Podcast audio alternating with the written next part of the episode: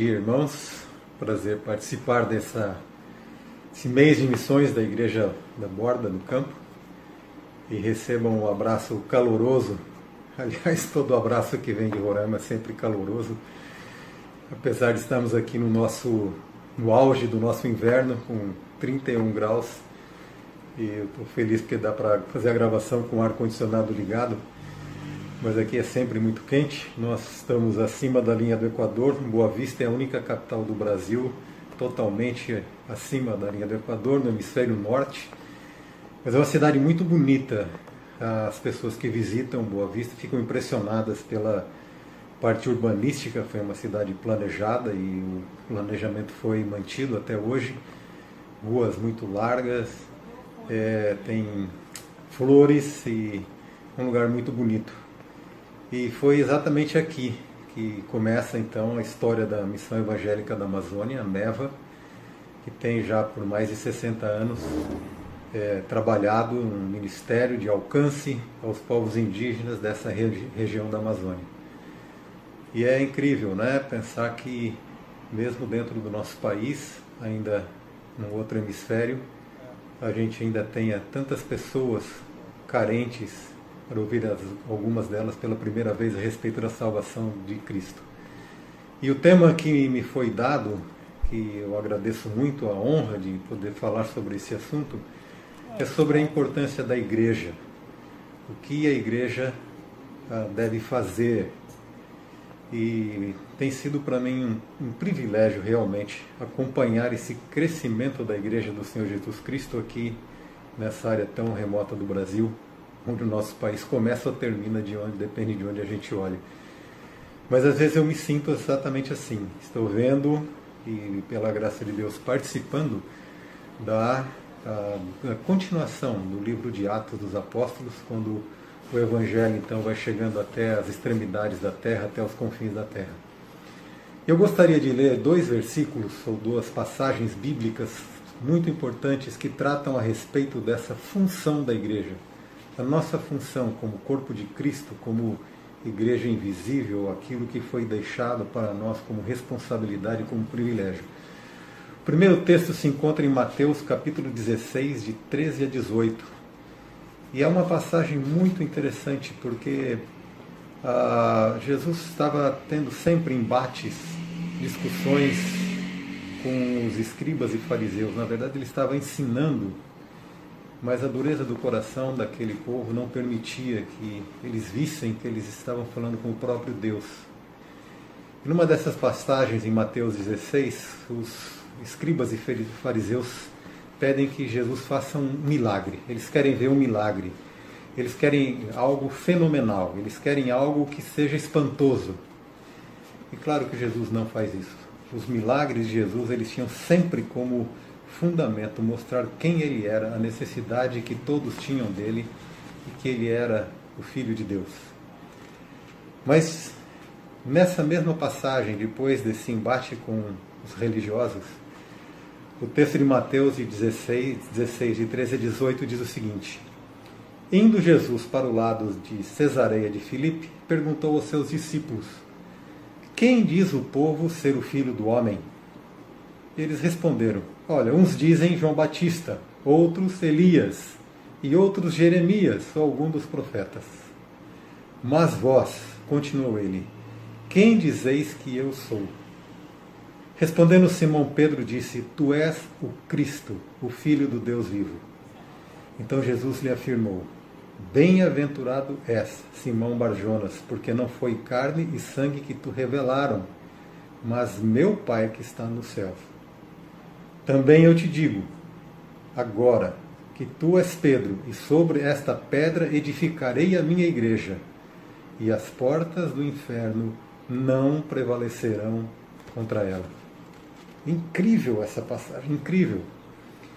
Porque às vezes as pessoas, os religiosos, eles se perdem numa questão de teologia, Pedro, pedra, lasca de pedra, aramaico, grego, e perdem a parte tão importante, fundamental que é Tu és Pedro, e sobre esta pedra, e a pedra é Jesus Cristo, a pedra angular, edificarei a minha igreja, e as portas do inferno não prevalecerão contra ela. O que Jesus está dizendo é que o corpo que ele deixou aqui, que é a sua igreja, ela teria o poder de interferir naquilo que é eterno, na condição eterna do homem. E essa verdade continua sendo espetacular e maravilhosa até hoje. As portas do inferno jamais prevalecerão contra a igreja do Senhor Jesus Cristo. E essa igreja somos nós. Também o apóstolo Paulo, em Efésios 3, de 8 a 12, ele vai argumentar e ele vai falar a respeito de um mistério que está sendo revelado.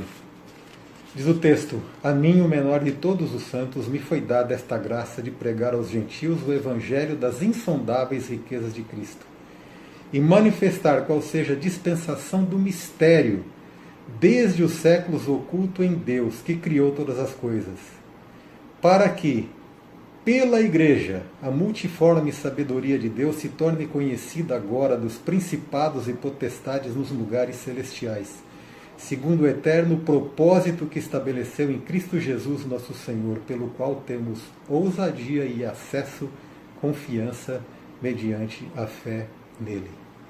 Incrível o que esses dois textos revelam. Coisas maravilhosas. E aqui o apóstolo Paulo está dizendo que ele está revelando um mistério que estava oculto ah, através dos séculos. Era que, pela igreja, a multiforme sabedoria de Deus seria conhecida dos principados e potestades. Quando a gente para para pensar nessas coisas e usando a boa teologia e a boa hermenêutica, quando diz que tu és Pedro, sobre esta pedra edificarei a minha igreja e as portas do inferno não prevalecerão sobre contra ela. E a gente olhando para Paulo dizendo que esse mistério foi confiado à igreja para que pela igreja, a multiforme sabedoria de Deus se tornasse conhecida nos principados e potestades. Nós então entendemos um pouco mais a responsabilidade que nós temos como igreja na pregação desse evangelho.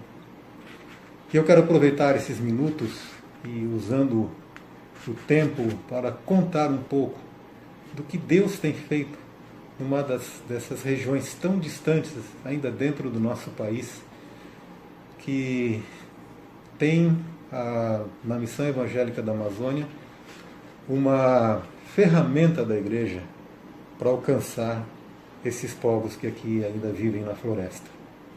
Eu queria dividir isso em três, em três partes. Deus atuando através de uma organização, Deus atuando através, na, através do seu poder na vida dos indígenas e Deus atuando na vida dos missionários. Sei que vocês já ouviram alguns uh, testemunhos, mas nós vamos falar também sobre isso. Mas desde o início, a MEVA, Missão Evangélica da Amazônia, ela sofreu.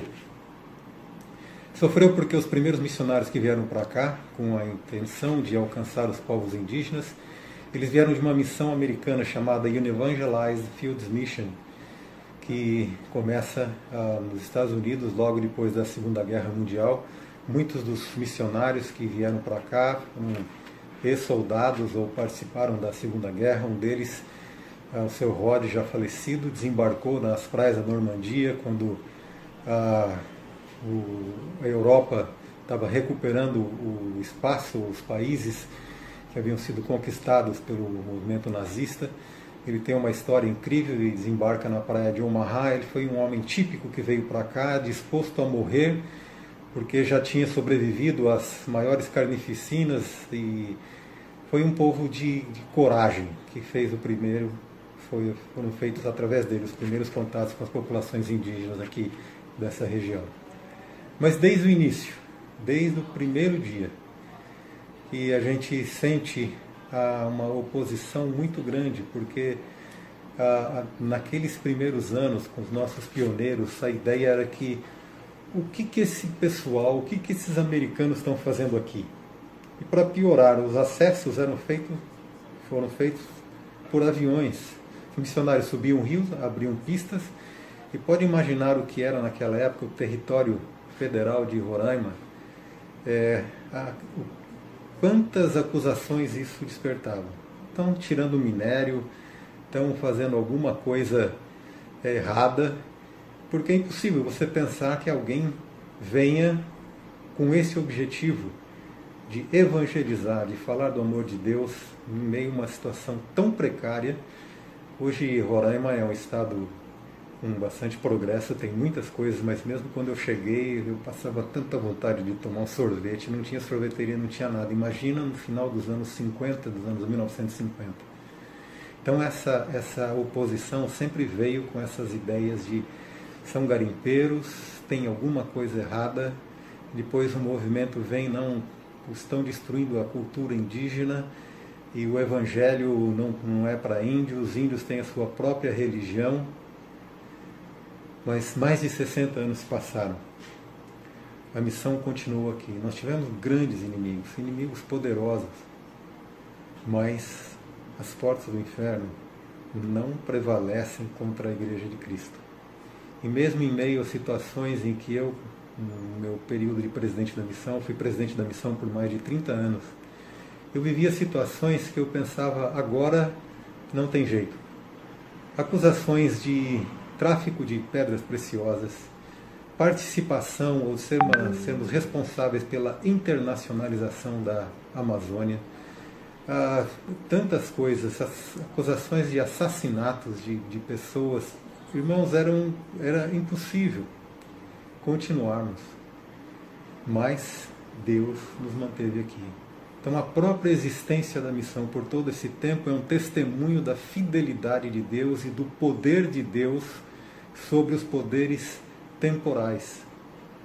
Porque a sua igreja, a igreja do Senhor Jesus Cristo, contra a qual o inferno não prevalecerá, ele não está baseado em capacidade humana, em política, em filosofia, em qualquer outro pilar a não ser a própria pessoa de Deus através da sua soberania. E eu garanto, irmãos, por todos esses anos que eu tenho vivido aqui, aquilo que eu tenho visto, que a missão continua, porque Deus é soberano sobre os poderes desse mundo. E as portas do inferno não prevalecem contra a Igreja de Cristo. E o que nós estamos fazendo é levar a Igreja de Cristo aos lugares onde ela ainda não chegou, às últimas regiões da Terra. Alguns lugares ainda hoje, quando nós sobrevoamos, os índios ainda tentam flechar o avião. Ainda muito para fazer. E Deus vai nos manter aqui até o dia que Ele quiser, apesar das grandes oposições. E oposições e perseguições fazem parte da saúde da igreja de uma missão. O próprio Jesus disse que todos aqueles que quiserem viver piedosamente, em Cristo serão perseguidos. Isso é uma realidade, uma realidade nossa, uma realidade na sua vida também, no seu trabalho, na sua, no seu dia a dia. Toda vez que você se levanta como testemunha do Senhor, você pode ter certeza que você vai sofrer oposição. E graças a Deus por isso. Deus continua sendo o Senhor soberano sobre todos nós e sobre a sua igreja. Mas também queria falar sobre o poder do Evangelho, o poder da igreja, o poder dessa mensagem que nos foi confiada, que através da igreja atinge os principados e potestades na vida de indígenas. Eu quero contar apenas uma, história.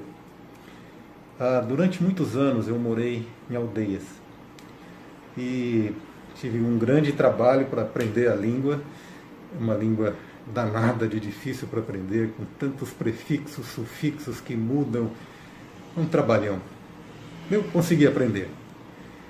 Mas os meus anos de ministério, na verdade, quando eu olho da perspectiva humana, de desejo de ensinar, de ver conversões, de ver pessoas aceitando a Cristo, eu posso dizer que eu vi tão pouco e de novo, dentro de uma perspectiva humana, o meu ministério foi um grande fracasso.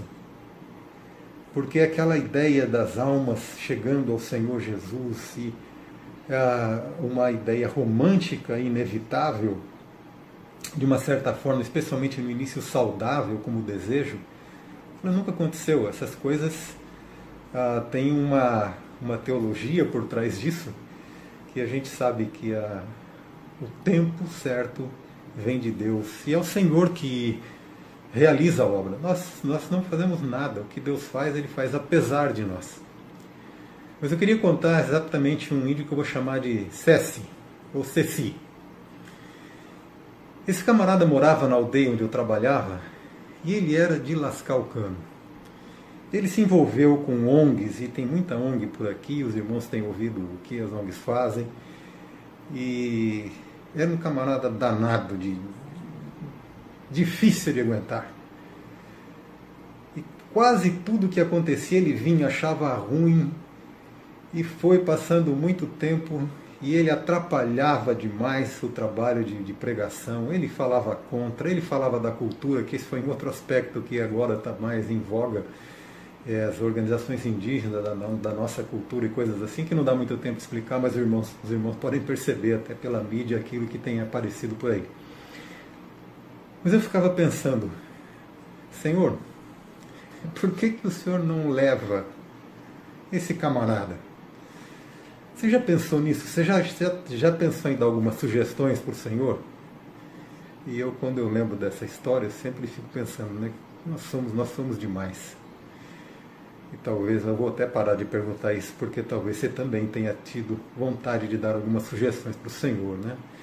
Quando a gente pensa na política do nosso país e alguns setores, fala assim: Senhor, por que, que o Senhor não leva? E vamos parar por aí. E o SESI era assim. Eu falei: não é, não é possível. Será que uma pessoa só vai atrapalhar tanto? Como é que uma pessoa consegue agitar? Como os filhos das trevas, eles, eles atrapalham eu confesso que meu pensamento foi esse. Mas os anos se passaram. E como para Deus não haverá impossível, impossível em todas as suas promessas, o Cécio se converte. Ele se converte e ele começa a montar uma comunidade cristã. Eles começam a, a, a abandonar práticas antigas de bebedeira, de tantas coisas que prejudicavam e prejudicam a vida deles até hoje e ele se torna um líder. Ele começa algo maravilhoso, que foi uma comunidade cristã dentro do seu grupo familiar. E aquilo cresce, e eles param de beber.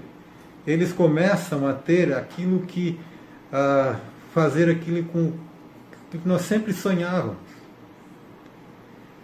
Incrível. Que bom que Deus não ouviu o meu pedido. E como é incrível o nosso Deus, né? Ele sabe o que faz e faz na hora certa. E hoje, naquele lugar onde eu trabalhei tantos anos com tão poucos resultados, existe uma comunidade cristã liderada por aquele a quem eu achava que o Senhor devia levá-lo com amor. Que coisa, que coisa, como, como Deus é sábio, e como nós somos tão é, incapazes de entender o que Deus está fazendo. E hoje nós temos igreja ali. Porque as portas do inferno, elas não prevalecem. A mensagem de Deus, a, o Evangelho, que é o poder de Deus para a salvação de todo aquele que crê, ela é de uma força incrível. Ela domina ela transcende os poderes dos principados e potestades.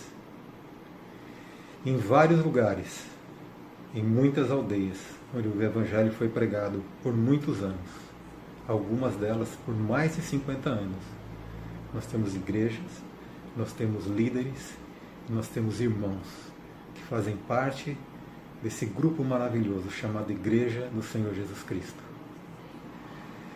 Temos também trabalho de uh, treinamento desses líderes. Gente, quanta coisa tem sido feita. Nós temos aqui, espero que o vídeo dê para mostrar que tenho conseguido fazer uma montagem aí, através da visita do Renato, da Rose e dos irmãos que vieram da Igreja da Borda conhecer o ministério aqui, de estudos bíblicos, teológicos, traduzidos das mais diversas línguas aqui do norte do nosso país, mais diferentes etnias, vida de Cristo, síntese do Velho Testamento, síntese do Novo Testamento, com um aproveitamento incrível pessoas participando, pessoas que viajam de longe para ouvir aquilo que a palavra de Deus revela. Coisa incrível, que poder que tem a igreja através da mensagem que foi nos confiada. E que mensagem impressionante, porque ela é eterna, ela sai dos limites daquilo que nós podemos entender, daquilo que nós podemos ver, e ela continua agindo. E Deus tem feito isso na vida da missão, preservando de uma forma miraculosa na vida de indígenas, de muitas e muitas aldeias, indo muito acima do poder dos principados e potestades. Como é gostoso poder dizer isso para vocês. Quantos irmãos na selva hoje professam e louvam o mesmo Deus que nós louvamos. Mas para terminar esses meus, meus minutos, eu também agradeço muito a Deus, porque esse poder alcançou a minha vida. Eu não tinha nenhuma intenção de ser missionário. Estava indo, me preparando, fazendo vestibular para uma escola de medicina. E a razão de dizer isso é que Deus muda a perspectiva na minha vida de uma forma tão, tão maravilhosa e tão inesperada que do curso de medicina, que eu nem fiz a matrícula, Deus me leva para um seminário. E quando a gente olha sobre essa perspectiva, e agora eu quero que você seja bem sincero com você mesmo, dentro do seu coração, porque essa história vai ter uma aplicação para você também daquilo que era, vamos dizer, um caminho é, honroso, e é realmente, de fazer medicina, ser um bom médico, de ajudar as pessoas. Deus muda essa perspectiva para vir morar no meio da mata, com, ah, me tornando um ilustre desconhecido, dependendo da, da igreja, da própria igreja, que eu vou também falar um pouco mais sobre isso. O que, que você pensaria se isso acontecesse com seu filho. Mas deixa eu terminar essa história. Fui para o seminário, me casei com a Márcia, que muitos conhecem, irmã da Thaís, uma linda morena, que ficou totalmente apaixonada por mim. Eu sempre conto isso, falo, olha, tem que ter o outro lado da história, mas nós acabamos indo morar às margens de um rio, numa casa de barro, e as perspectivas humanas eram outras. De medicina, a Márcia fazia o segundo ano de arquitetura em Belo Horizonte, nós estávamos nós dois no meio do mato, numa casa que a parede caía, a gente tomava banho e o chão ficava cheio daquela terra vermelha. Depois a nossa casa melhorou, mas nós começamos assim. Mas o que eu tenho a dizer para vocês é, irmãos, foi tão bom, tem sido tão bom que depois de 40 anos de ministério, o que eu tenho para dizer para os irmãos é: eu faria tudo de novo. Porque vivenciar essa, esse poder de Deus, vendo as pessoas transformadas, vendo Deus é, contornando situações impossíveis, é, é algo tão tão maravilhoso que transcende qualquer outra coisa que eu podia estar fazendo na vida. Morei vários, muitos anos em aldeia. Os filhos nasceram na aldeia. Nunca foi fácil, mas quando eu olho para trás eu falo, foram anos tão bons os anos que nós moramos na mata. E depois eu saí para assumir cargos administrativos aqui na missão. E foi tão bom e eu digo com tanta sinceridade, eu faria tudo de novo. Mas deixa eu voltar para você. Você entende, você tem excelentes pastores que ensinam as doutrinas corretas, as doutrinas dos apóstolos. Você sabe da importância que tudo isso tem. Você sabe que as portas do inferno não vão prevalecer contra a igreja. Você sabe que esse é um mistério que foi confiado à igreja.